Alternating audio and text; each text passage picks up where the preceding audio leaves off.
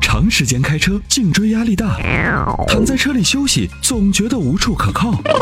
你需要一款舒服的头枕，迈巴赫同款头枕，亲手打造爱车的豪华感，开车不累，后排熟睡。微信关注“参谋长说车”车友俱乐部，回复“头枕”即可购买。你你好，你好，哦你今好天，是我的吗？是您是您，你您已经接到直播室哎呦了。嗯，你好好，好好嗯好，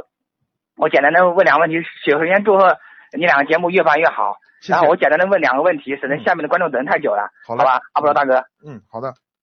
好，第一个问题就是说，朗逸一点六、轩逸一点六、呃，雷凌一点二 T 和凌派一点八这四个该怎么选了？你你慢点，你慢点啊！朗逸一点六和什么？轩逸一点六、嗯，轩逸的一点六。卡罗拉一点二 T，对，还有凌派一点八自然吸气的这四个该怎么选了？嗯、首先呢，朗逸的一点六不推荐啊，这个车现在目前投诉很多，有关烧机油的问题比较多。这个发动机呢，也原在原有的基础上做了一些技术革新，但是现在目前的这个烧机油的问题，现在处于一个相对来说比较普遍的现象。嗯，嗯所以呢，现在我们不太推荐。嗯呃，另外呢，剩下几款车呢，我们是推荐的啊。朗逸的1.6呢，就目前来说的话呢，这个车保值率很很高啊，保有量也很大，嗯、也没什么太强的特点。我觉得现在的大众车，尤其是 A 级车，也就没有什么德系的那种所谓的味道了，越来越像日系、啊日系车了。呃，这个车呢就那样，也没啥，就是您试驾之后，我估计您也自己心里有数啊。动力前段的动力表现很一般啊，仅仅够用而已。那对于卡罗拉的 1.2T 来讲，这个车的亮点在于它的保有量也很大，保值率比较高。1.2T 的这个发动机呢，前段扭矩表现的还行，基本上是够用的，但是后段的动力储备不足啊。就比如说你在满载的时候，高速上想想超个车，对不起，这个动力后面就没有了啊，就出现这样一个问题。那么如果卡罗拉呢，您的预算呢稍微够，那我建议你呢去考虑考虑卡罗拉双擎。能不能考虑卡罗拉或者是雷凌的一点八自然吸气啊？可以，可以的，啊但现在都没有 4S 店，他都不卖，不知道是怎么回事儿。因为它现在主推一点二 T，就是个国家环保排放的问题啊，包括税金的问题，它会考虑，它它会生产这种低低排量的涡轮增压的发动机，这是这是大环境造成的，没办法哦，啊。你说就是说，呃，总结一下，要不就是买朗逸一点六，要不就卡罗拉一点，呃，要要不卡罗拉或者是凌派，呃，嗯雷凌一点二 T。是这样的，这样的这个车是这样选的啊，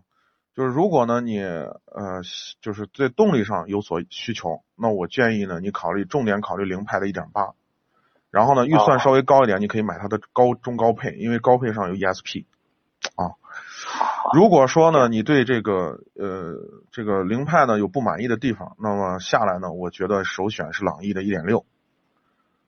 对，如果你我的看看的，嗯嗯，如果你的预算够，可以到十三万多，那我就建议你呢首选卡罗拉双擎，就是这样。好，嗯，行行，这就是他们说凌派。呃，也还可以，但是外观稍微那个不好看，但是对对对，总有些总的人不试太驾还喜欢可以领，，对，有些人不太喜欢领牌，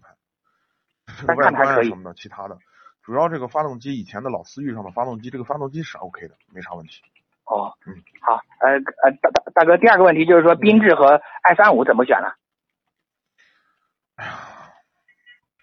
嗯，从长期的使用上来看是这样的啊，现在呢，这个本田呢，现在这个机油多的问题呢，现在似乎好像也涉及到了有关缤智的发动机。现在偶尔有个别的一两个我们的听友，呃，也把机油标志拉出来，发现也有点多。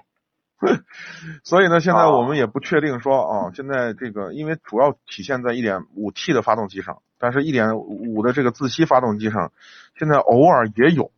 但是现在目前呢，我们现在倒没有发现大范围的，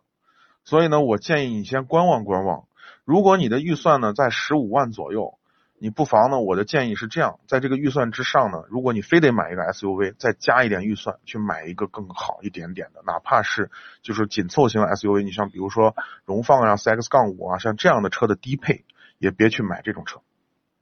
如果你非得买的话，啊，我的建议是这样，哦，嗯好，好吧？行行，嗯好，谢谢你，好，不客气嗯啊。好，嗯感谢，非常感。谢两位大咖的精彩回答，非常感嗯谢， 谢谢，嗯好，谢谢您感的参与谢您的啊参与，再见，再见。